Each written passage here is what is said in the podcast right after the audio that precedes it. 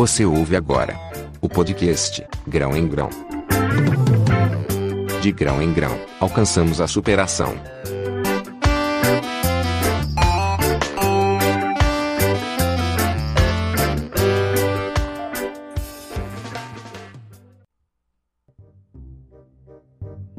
E aí, pessoas? Tudo certinho por aí?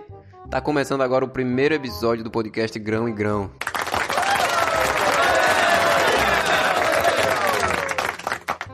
Para quem não me conhece, meu nome é Willy Nelson, tenho 24 anos, sou estudante de administração e trabalho há 4 anos como frentista. Criei esse podcast para falar, para debater e conversar sobre assuntos da administração e das suas áreas, para trazer lições de livros, filmes e séries, que é uma coisa que já faço há um tempinho postando no Instagram, e para falar de assuntos sobre desenvolvimento pessoal e profissional. Então, desse episódio em diante, vão ser esses assuntos, essas áreas a ser discutidas nesse podcast. Espero que vocês curtam, compartilhem e o mais importante, que a gente possa se desenvolver cada vez mais. Bom, como o título do episódio já sugere, eu vou falar sobre atendimento ao cliente. E o que eu vou falar aqui sobre esse assunto não vai ser nada romântico. Na verdade, o que eu vou falar aqui é baseado no que a psicologia diz, no que as pesquisas dizem e na minha pequena experiência de 4 anos trabalhando na linha de frente no atendimento ao cliente.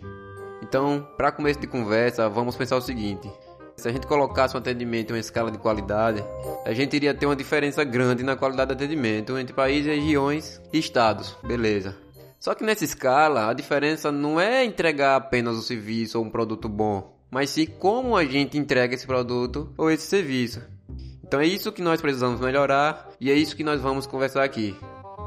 A primeira pergunta que possa vir na cabeça de vocês, que vocês possam estar querendo me fazer agora, é porque eu escolhi esse tema para dar início ao podcast Grão em Grão.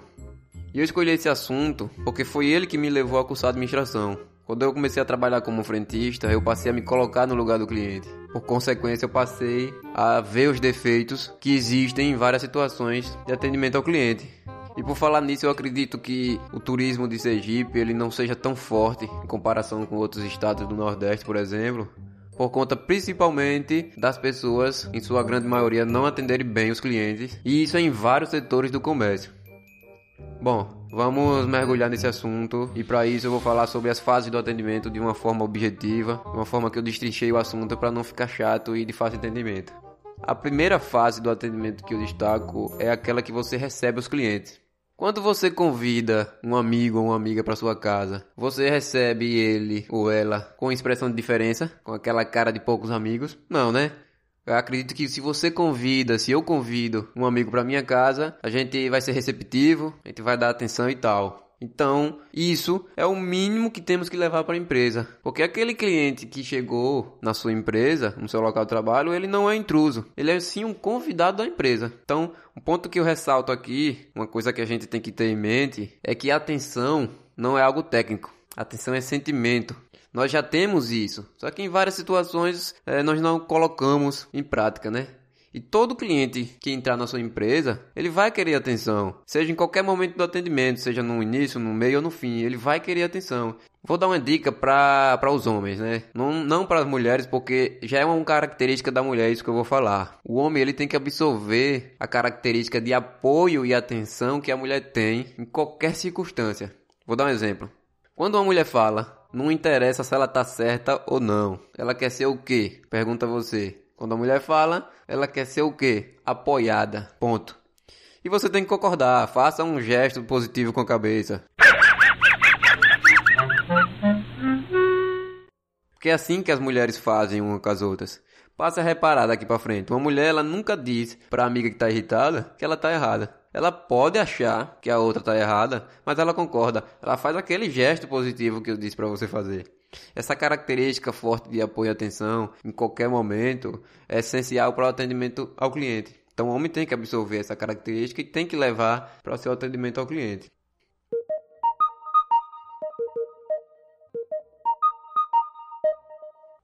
A segunda fase que destaco do atendimento ao cliente é a de identificar e entender as necessidades do cliente. Por quê? Porque o que acontece principalmente no comércio hoje em dia é de só os vendedores identificarem as necessidades do cliente e não entendê-las. E você, como vendedor, precisa se colocar no lugar do cliente e perceber que, na verdade, quais as funções que o produto ou o serviço tem que ter para satisfazer o cliente. É nessa fase que a empresa precisa estar com um funcionário afiado sobre o produto ou serviço. E aí eu provo por quê. Vou provar que na maioria da, dos vendedores, eles identificam as necessidades do cliente, mas eles não entendem as necessidades do mesmo, né?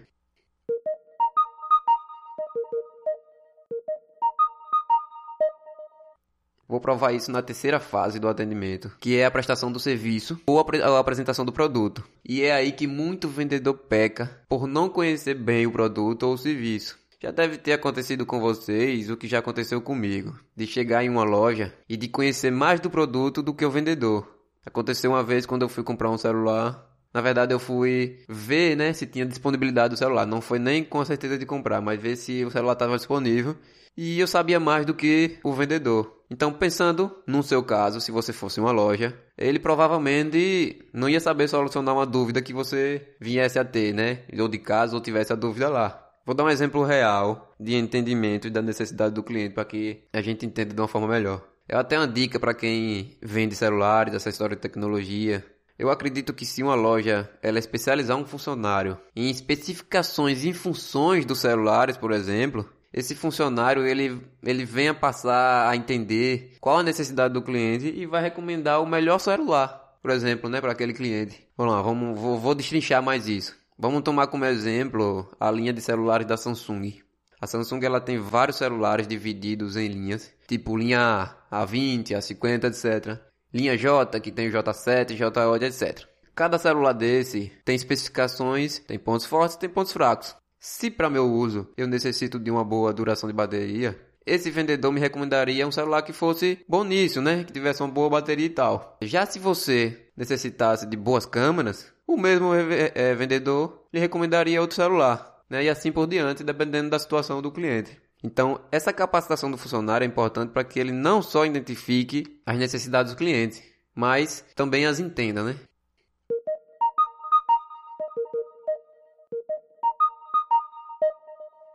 A fase final do atendimento é a hora que você vai se despedir, ou seja, que você vai tentar fortalecer a relação com o cliente. Um ponto que eu reparei em alguns atendimentos é de acontecer do cliente falar que não quer o produto naquele momento, né? E o atendente, através de uma expressão facial, demonstra uma frustração para o cliente. Tipo, você chega numa loja, foi lá atrás de uma blusa, e aí diz, não, né? Dá aquela, aquele velho desdobro. Tô dando só uma olhadinha, não vou querer agora não, vou querer nesse momento não. E aí o vendedor, né, com aquela cara nítida lá de, de frustração. E aí o que, é que acontece? Você soma essas expressões faciais dele e lê no rosto desse vendedor uma indiferença. E isso a gente já sabe que é complicado, que é muito ruim. Essa expressão de, de indiferença. Ninguém gosta, né? Essa fase de se despedir do cliente não é somente levar o cliente até a porta da loja ou levar as sacolas dele até o estacionamento, como algumas, não são todas, mas algumas lojas fazem, principalmente de shopping, né? E isso hoje em dia é uma atitude mecânica. Vou dar um exemplo disso. Vamos imaginar que você que está ouvindo esse podcast vai a uma loja no shopping e compra três blusas. Aí quando você vai embora, o atendente leva você, né? Leva suas sacolas até a porta da loja, com ar de gentileza, uma atenção toda especial. Só que, meu caro ouvinte, infelizmente isso hoje em dia é algo mecânico. E pior ainda, não é explorado da forma que deveria.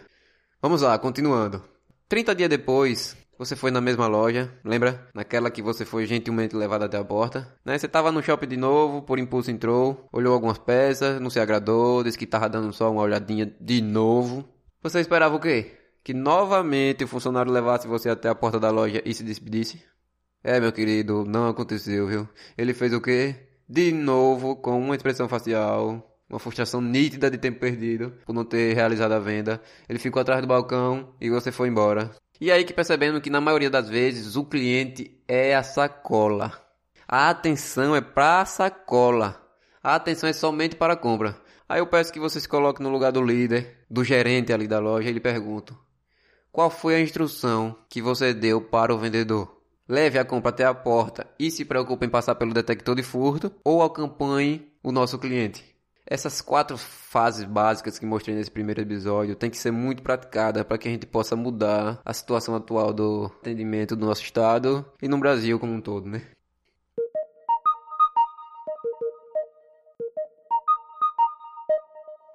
Como vocês podem ter reparado, ou já sabia, né? Atender bem o cliente é um hábito. E para você criar um novo hábito, a maneira mais fácil é que você mude sua rotina. Então, para finalizar esse episódio, eu vou destacar duas atitudes que estão no hábito de atender bem. Existem várias atitudes, né? mas essas duas eu acredito que já impressionam seus concorrentes e principalmente seus clientes. A primeira atitude é a relação entre dizer sim e dizer não ao cliente. Isso foi uma coisa que eu reparei, passei a anotar, analisar quando eu comecei a trabalhar. Existem demandas simples e existem demandas complexas dos clientes. Dizer sim para o cliente, eu acredito ser possível nas demandas simples. Não que é totalmente possível, mas que provavelmente vai ser mais possível dizer sim nas demandas simples. Por exemplo, um exemplo de demanda simples. Eu trabalho em um posto de combustível e um dia eu vi um cliente da conveniência pedindo um café com leite. Quando ele bebeu o café, ele pediu para colocar mais leite. E aí a funcionária disse que não podia fazer isso. E aí o cara ficou insistindo, a funcionária disse que, por regra da empresa, ela não poderia fazer isso e ponto final. Quer dizer, uma demanda simples se tornou uma avalanche de problema naquele dia, porque por ironia do destino, o cliente era amigo do dono do posto da conveniência e para completar, era uma pessoa que, que era influente ali na, na região da, da empresa, do posto. Já dizer não para o cliente, eu acredito ser possível nas demandas complexas. Por exemplo, continuando no contexto de posto de combustível. Recentemente, o Ministério do Trabalho acrescentou uma portaria que diz que ao primeiro disparo da bomba de combustível, o frentista ele deve encerrar o abastecimento, porque faz mal para o frentista, até para quem está perto também, que não esteja abastecendo, mas esteja ali por perto, etc.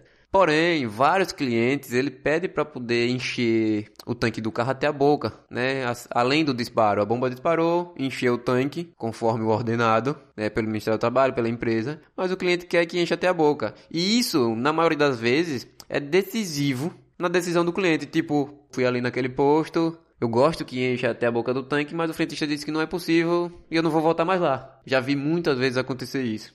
Só que se o frentista fizer isso, a empresa ela pode ser prejudicada. E o funcionário, claro, pode ser demitido, né? Então, com base nessas duas situações que passei aqui, essas, essas atitudes, né, de dizer sim e dizer não, através da das demandas simples e demandas complexas, o dono do negócio, os líderes, os supervisores, os gerentes, eles precisam definir regras conscientes e deixar claro para quem está na parte operacional, se pode burlar as regras e quais são essas regras que eles podem abrir exceções no caso, né?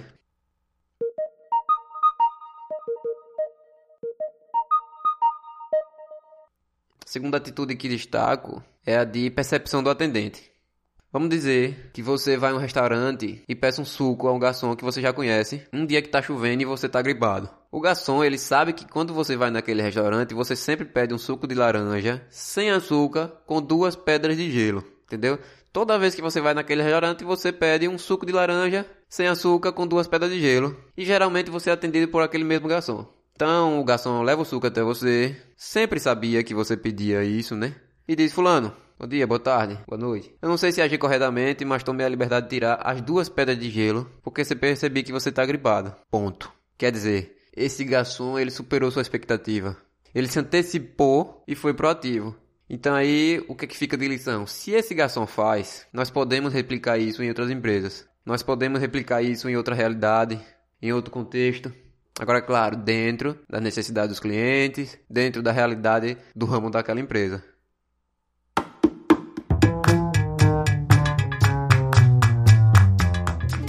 Bom, galera, foi ótimo compartilhar conhecimento com vocês, os conhecimentos básicos, as informações.